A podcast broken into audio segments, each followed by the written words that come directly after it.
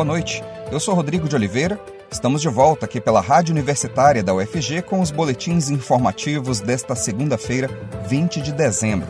Você pode nos acompanhar pelos 870 AM ou pela internet no site radio.ufg.br e no aplicativo Minha UFG. Os boletins da Rádio Universitária estão disponíveis também em formato de podcast nas principais plataformas digitais. A Comissão Mista de Orçamento do Congresso adiou para esta terça-feira, dia 21, a votação do orçamento de 2022. O relator deputado Hugo Leal, do PSD, apresentou o texto final do orçamento nesta segunda-feira, mas parlamentares discutem a retirada de verbas do fundo eleitoral e o direcionamento desses recursos para a área da educação. No documento apresentado por Hugo Leal, estão previstos 5 bilhões e 100 milhões de reais para o fundo eleitoral no ano que vem. Na semana passada, o Congresso derrubou o veto do presidente Jair Bolsonaro ao aumento do chamado fundão. Em votação no Senado, o veto foi rejeitado por 53 votos a 21 na Câmara, foram 317 votos para garantir o aumento do fundo e 146 contra. O Congresso também discute reduzir gastos com a criação de cargos em 2022. A peça orçamentária prevê um aumento de 5 bilhões de reais com a criação de novos cargos e ocupação de vagas por concurso público. Justiça suspende liminar que afastou o presidente do IFAM a Justiça Federal do Rio de Janeiro suspendeu nesta segunda-feira a liminar que determinou no último sábado, dia 18, o afastamento da presidente do Instituto do Patrimônio Histórico e Artístico Nacional, Larissa Rodrigues Peixoto Dutra. O pedido foi feito após o presidente Jair Bolsonaro admitir em evento na Fiesp, a Federação das Indústrias do Estado de São Paulo, ter ripado, utilizando a expressão do próprio presidente, funcionários do Instituto que interditaram uma obra do empresário Luciano Hang, um dos principais apoiadores do governo. Na decisão desta segunda-feira, o desembargador Teófilo Antônio Miguel Filho, presidente em exercício do Tribunal Regional Federal da Segunda Região, afirmou que o afastamento da chefe do IFAM poderia causar inegáveis prejuízos às atividades administrativas e às políticas públicas de competência da autarquia. Ao derrubar a liminar que afastava Larissa Rodrigues da presidência do IFAM, Miguel Filho analisou um recurso apresentado ainda no sábado pela AGU, Advocacia Geral da União. Larissa Dutra, que tomou posse na presidência do IFAM em junho do ano passado, teria sido colocada no posto após reclamação de Bolsonaro sobre a atuação do órgão. O presidente afirmou no evento da Fiesp ter feito a mudança no instituto para, abre aspas, não dar mais dor de cabeça para a gente. Fecha aspas. Aparecida de Goiânia identifica mais dois casos da variante Omicron. Com mais esses dois casos, o município da região metropolitana de Goiânia já tem quatro casos confirmados da nova variante, que foi detectada pela primeira vez na África do Sul. Vamos saber os detalhes desse assunto com a jornalista Maria Cristina Furtado. Boa noite, Maria Cristina. Boa noite, Rodrigo. Boa noite, ouvinte da Rádio Universitária. A Secretaria de Saúde de Aparecida de Goiânia identificou dois novos casos de Covid-19 provocados pela variante Omicron. Os dois pacientes estão em isolamento, sendo acompanhados pela Central de Telemedicina. Eles estão com o esquema vacinal completo, passam bem e não apresentam sintomas. Com a identificação desses dois casos, o município totaliza quatro registros de Omicron, todos eles relacionados entre si. Ainda não há, portanto, transmissão comunitária na cidade. No último dia 12, o município detectou a variante Omicron em duas moradoras que tiveram contato com um casal de missionários vindos de Luanda, na África, em decorrência de um evento religioso realizado em Goiânia. A partir disso, a secretaria rastreou os contatos das pacientes e ofereceu a realização do RT-PCR para essas pessoas.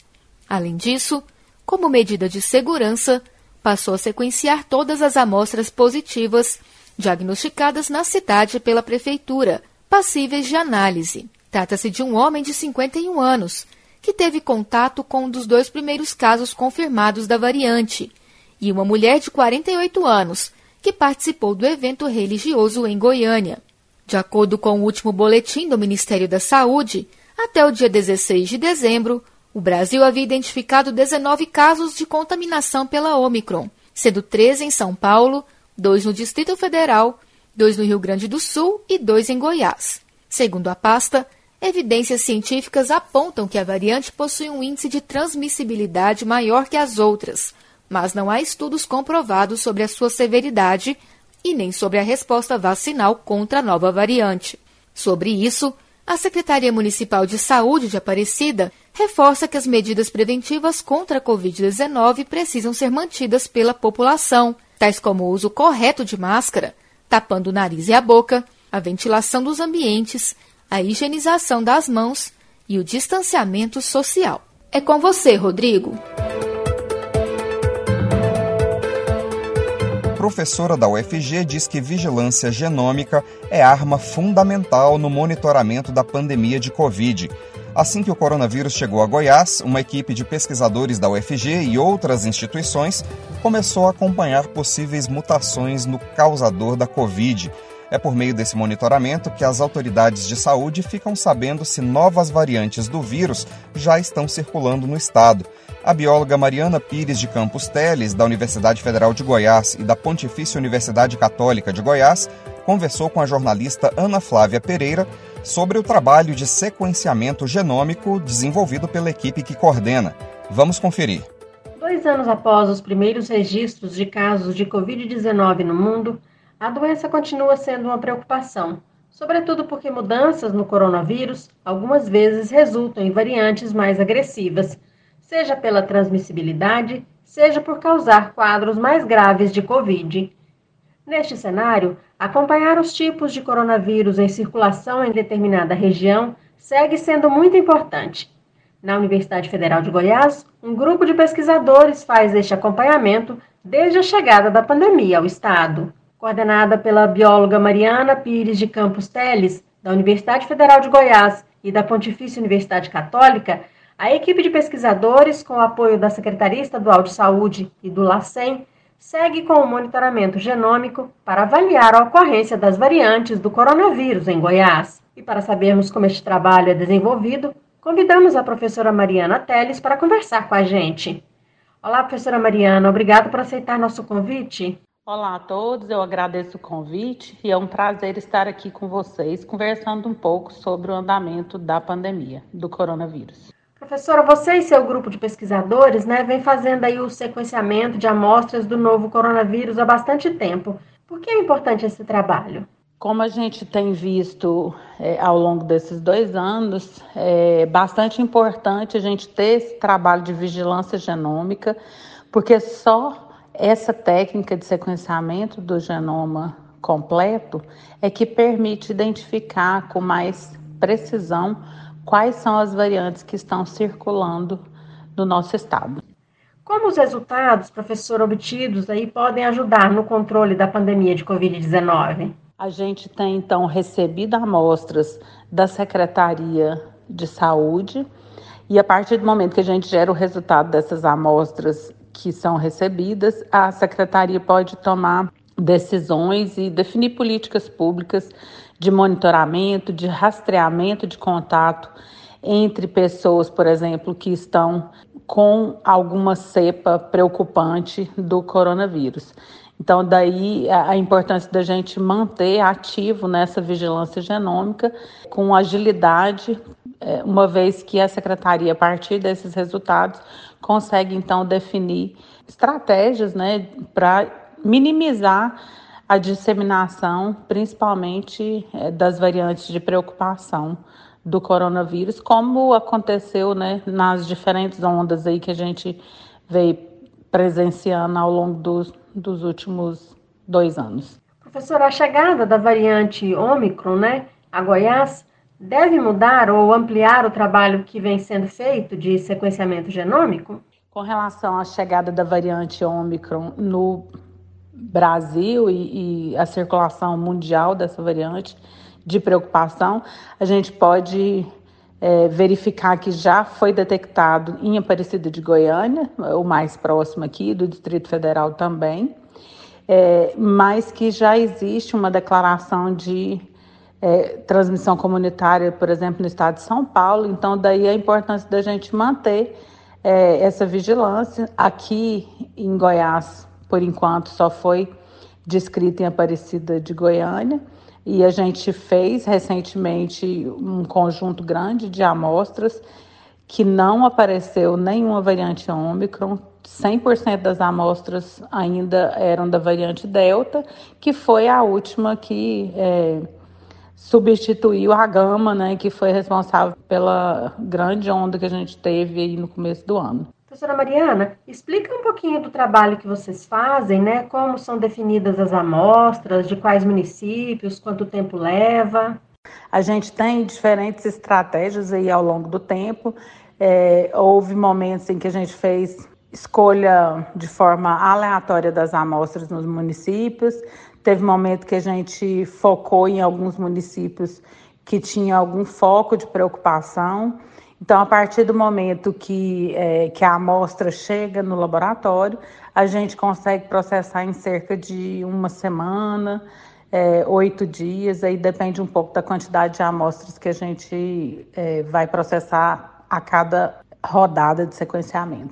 Professora, muitas pessoas estão envolvidas nesse trabalho e é seguro para os pesquisadores? A equipe envolvida no desenvolvimento do projeto de sequenciamento do genoma do coronavírus em Goiás é composta por pesquisadores da UFG, da PUC de Goiás, do IFG, em parceria com o LACEN e a Secretaria Estadual de Saúde de Goiás e Municipal de Saúde de Goiânia.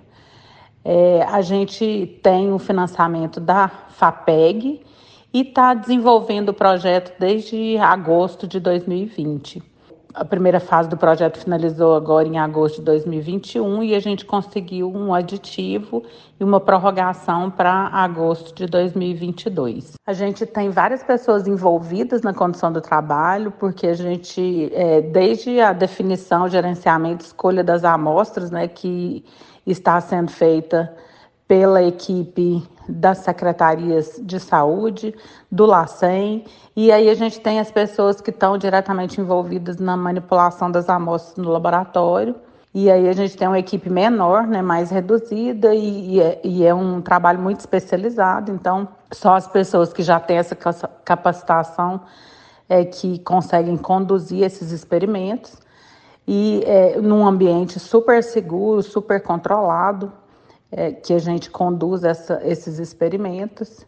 Então aí a gente tem reduz para cerca de 10 pessoas que estão envolvidas, né, entre elas professores e pesquisadores das instituições de ensino superior, pós-doutorandos e estudantes de pós-graduação que estão fazendo é, esse trabalho de forma voluntária. Professora Mariana Pires de Campos Teles, muito obrigada por sua entrevista, seus esclarecimentos. Até uma próxima oportunidade. Eu agradeço mais uma vez a oportunidade de falar um pouco com vocês sobre o projeto, sobre o andamento da vigilância genômica que estamos fazendo em Goiás. E aproveito para deixar uma mensagem final de que, é, independente da variante que está circulando, a população precisa manter os protocolos sanitários, precisa completar o esquema vacinal e cada um fazendo a sua parte, a gente vai colaborar aí para minimizar os efeitos dessa pandemia e tentar diminuir a circulação do vírus, que é o objetivo principal. Muito obrigada. Nós é que agradecemos, professora. Até mais. Ana Flávia Pereira, para a Rádio Universitária. Para se desenvolver, as empresas precisam de investimentos constantes, não só de recursos financeiros, mas também nos recursos humanos. Qualificação tem sido a palavra-chave já há algum tempo, mas um novo conceito traz essa responsabilidade mais ao nível pessoal. Nós estamos falando do intraempreendedorismo, que nada mais é do que o desenvolvimento de habilidades pessoais na gestão do negócio o instrutor de treinamento do SESC Goiás, Ricardo Saraiva, conversou com a jornalista Silvânia Lima sobre esse assunto. Vamos acompanhar. Empreender é um conceito e uma prática muito utilizados nos tempos atuais. Remete especialmente ao investimento em habilidades para a condução de um negócio, entendendo o negócio como qualquer atividade em que se venda algo, produtos ou serviços, incluindo aí a própria imagem. E ao contrário do que muitos pensam, qualquer pessoa pode empreender e vai fazer isso melhor investindo no intraempreendedorismo, ou seja, o seu crescimento pessoal. Como isso pode se dar, é o que nós vamos saber agora com o consultor e instrutor de cursos do SENAC, o Serviço Nacional de Aprendizagem Comercial, Ricardo Saraiva. Olá, Ricardo, obrigada por atender o nosso convite aqui na Rádio Universitária. Olá, querido ouvinte, um prazer estar com você.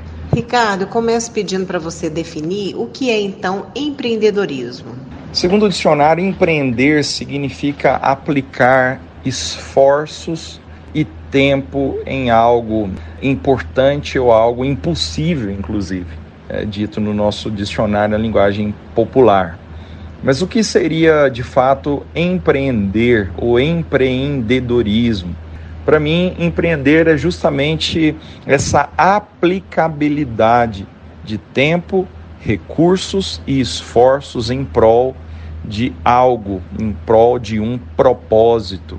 Então, trocando em miúdos, é justamente esse, esse empenho em relação a concretizar algo. Ricardo, o empreendedorismo já é uma palavra bastante utilizada, né? E acredito que as pessoas tenham na cabeça alguma ideia do que seja, mas há um novo termo no mercado, né? O intraempreendedorismo. Explica pra gente o que há de novo aí. Na verdade, é um conceito novo, ele não tem mais do que 20 anos e de fato é quando você, como profissional, né, que está no mercado de trabalho ou quer entrar no mercado de trabalho, você aplica então tempo, recursos e esforços em prol do seu crescimento profissional, na busca de novas habilidades, de novas competências e principalmente na expansão né, do seu conhecimento. Então, o foco seria um crescimento próprio, um autocrescimento, né? um investimento em você mesmo para que você possa se destacar. Então, o significado do termo intraempreendedorismo é justamente essa aplicabilidade de tempo, recursos e esforços em prol da conquista dos seus objetivos profissionais, do seu crescimento e, é claro, o foco de tudo isso está na sua produtividade. E quais são as dicas que você daria para quem quer empreender? Eu quero citar pelo menos três dicas para você que quer desenvolver, né? O intraempreendedorismo, ou de fato você empreender em si mesmo. Então, a minha primeira dica para você é conhecimento. Busque conhecimento crescente e constante. Você precisa continuar na busca de novas informações, buscar novos horizontes, novos conhecimentos, novas habilidades e competências. Então, estar sempre buscando coisas novas. E aí eu gosto de dizer também que é dentro dessa área de conhecimento, naquilo que você já está fazendo de bom, você procurar ser o melhor naquilo. Então, por exemplo, se você trabalha num escritório, você tem a sua rotina ali, e aí você vai intraempreender nessa rotina como? Buscando novas formas de você otimizar o seu trabalho e melhorar a sua produtividade. Então, minha primeira dica é busque conhecimento. A minha segunda dica é para quem você está olhando. Você é o resultado daquilo que você vê. Por que, que a gente resume você é o que você vê? Porque os olhos são um dos sentidos nossos que mais captam informações e detalhes. Então, quando eu falo para as pessoas, olha, você é o que você vê, eu digo para elas que para quem você está olhando, quem são as suas referências. Eu gosto de dizer, por exemplo, que os grandes é, homens de negócios sempre leram biografias de outros grandes homens de negócio e tinham esses homens como referências. Então, para quem você está olhando? Quem são as suas referências? Sempre tenha referências, pessoas que estão na sua frente, ou que estão acima de você na carreira profissional, ou que sejam exatamente alguém que você almeja ser. E a terceira dica é tempo, recursos e esforços. Tudo que importa para nós, nós gastamos tempo, recursos e esforços. Pense agora, como você tem administrado o seu tempo. Hoje até os celulares têm aplicativos que mostram quanto tempo você gasta em cada aplicativo, né? Justamente com foco, inclusive acho que da Apple tá, traz como produtividade. Ele mostra para você como você tem administrado o seu tempo no que diz respeito aos aplicativos, né? Os, as eras digitais que nós estamos vivendo agora. Então, como você tem aplicado seu tempo? Onde você tem empenhado os seus recursos financeiros? Você tem investido em você? Você tem investido na sua carreira profissional? Você tem investido em crescer? Onde você tem investido os seus recursos? E é claro, onde você tem investido, empenhado os seus esforços? Você tem se esforçado em algo que não tem dado resultado? Você tem gastado uh, a sua energia, o seu tempo, as suas forças em algo que não é de fato aquilo que você tem como propósito? Então pense nisso como dicas. São todas dicas muito importantes e me chama a atenção a necessidade de manter-se atualizado, né? A ideia do aprendizado contínuo. Importante porque as coisas não são estáticas, não é mesmo? E é preciso acompanhar as novidades que ocorrem em todas as áreas, principalmente com o avanço da tecnologia. Você diria então que isso é um processo, né, em que a pessoa deve buscar se aperfeiçoar sempre? Sim, eu gosto de dizer algo importante se você para de aprender, se você estaciona, e nós temos uma tendência muito errônea, é a famosa tendência de conformismo. Você atinge certo lugar e você se contenta, você se conforma com esse lugar que você atingiu. E quando eu vou aconselhar alguns profissionais, eu dou alguns aconselhamentos profissionais, eu percebo que a maioria deles está frustrado porque eles chegaram no momento na sua carreira profissional que eles estagnaram ali. E aí, claro, nós vamos fazer um diagnóstico e perceber o que está acontecendo.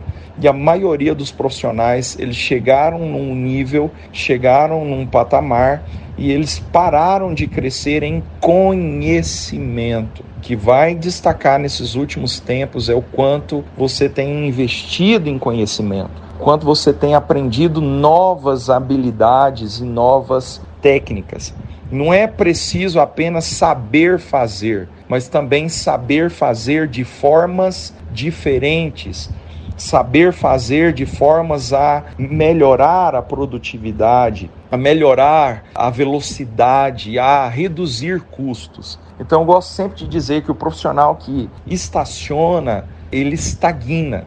Tudo, tudo que é parado se torna estagnado. Se você não movimenta, se você não conhece novas habilidades e competências, a tendência é você estagnar. E quem quiser saber mais sobre o intraempreendedorismo, como pode conseguir mais informações ou mesmo ter um treinamento? Então, se você quiser aprender mais sobre exatamente o intraempreendedorismo, que eu saiba, ainda nós não temos cursos específicos para isso apenas cursos aí de inteligência emocional aplicada a um ambiente profissional que são muito importantes. Eu acho que você precisa desenvolver essas competências, né? É claro também você fazer um curso de coaching ou de perfil comportamental que possa realmente destravar a sua mente em relação ao potencial que você tem não explorado Acho que todos nós temos um universo dentro de nós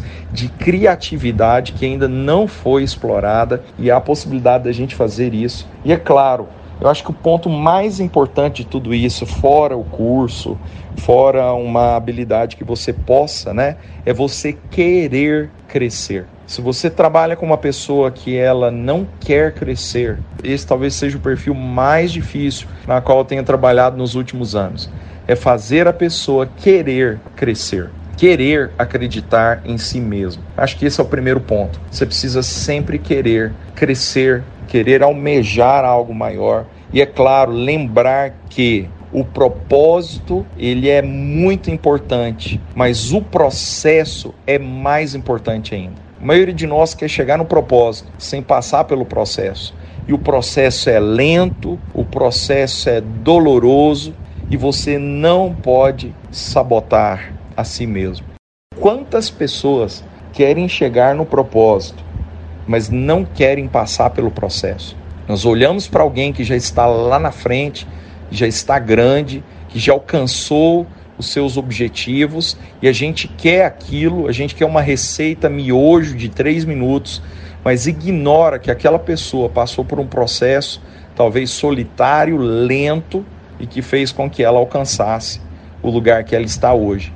Então, minha dica para você é: passe pelo processo e alcance o propósito. O problema é que nós, na metade do caminho, a gente desiste. Então, quero incentivar você: não desista do propósito. Essa foi a participação do instrutor de cursos do Senac Goiás, Ricardo Saraiva. Ele falou sobre o intraempreendedorismo. Ricardo, muito obrigada pela entrevista e até a próxima. Eu agradeço também pela participação, pela oportunidade. Um abraço para você e um abraço para você também, querido ouvinte. Silvânia Lima para a Rádio Universitária. uma última notícia antes da gente encerrar o boletim das 18h30. O presidente da Rússia, Vladimir Putin, admitiu nesta segunda-feira que poderá posicionar armas nucleares na Belarus às portas da União Europeia, se considerar que a segurança da Rússia está sob risco devido à ação da OTAN na Ucrânia. A carta nuclear foi sacada por Putin em uma jogada combinada com o ditador Alexander Lukashenko e se encaixa no jogo de pressões desde que o presidente russo deu um ultimato aos Estados Unidos e seus aliados europeus para tentar solucionar a crise ucraniana. Nesta segunda-feira, o chanceler da Belarus, Vladimir Mackey, disse que seu país está pronto para receber armas nucleares russas caso haja uma ameaça da OTAN. Questionado sobre as hipóteses, o porta-voz de Putin, Dmitry Peskov, disse que não é segredo o deslocamento de vários tipos de armas de aliados da OTAN perto da fronteira com a Rússia, o que pode apresentar um perigo para seu país e claramente requer passos adequados para balancear a situação. O ultimato russo pede um comprometimento do Ocidente de não instalar mísseis nucleares banidos pelo acordo de 1987. O acordo costurado pelos então presidentes Ronald Reagan e Mikhail Gorbachev foi jogado no lixo pelo ex-presidente dos Estados Unidos Donald Trump.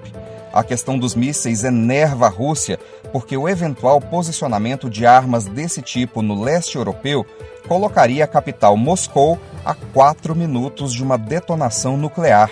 As armas intercontinentais levam meia hora para cair na Rússia, com tempo para retaliações e tentativas de interceptação. Por outro lado, os próprios russos têm seus mísseis nucleares instalados na Crimeia e em Kaliningrado, o que deixa todas as capitais europeias até Berlim sob sua mira. Para as outras capitais, como Londres, e para os Estados Unidos, a Rússia tem outros mísseis de maior alcance. Nós teremos mais notícias amanhã no boletim das 10 horas da manhã. Continue acompanhando nossa programação pelos 870 AM e pela internet no site radio.fg.br e no aplicativo Minha UFG. Nós também estamos nas redes sociais. Curta nossa página no Instagram e no Facebook. E use máscara em locais públicos, mesmo se você já estiver vacinado. O uso da máscara pode ajudar a frear a transmissão do coronavírus. Rodrigo de Oliveira para a Rádio Universitária.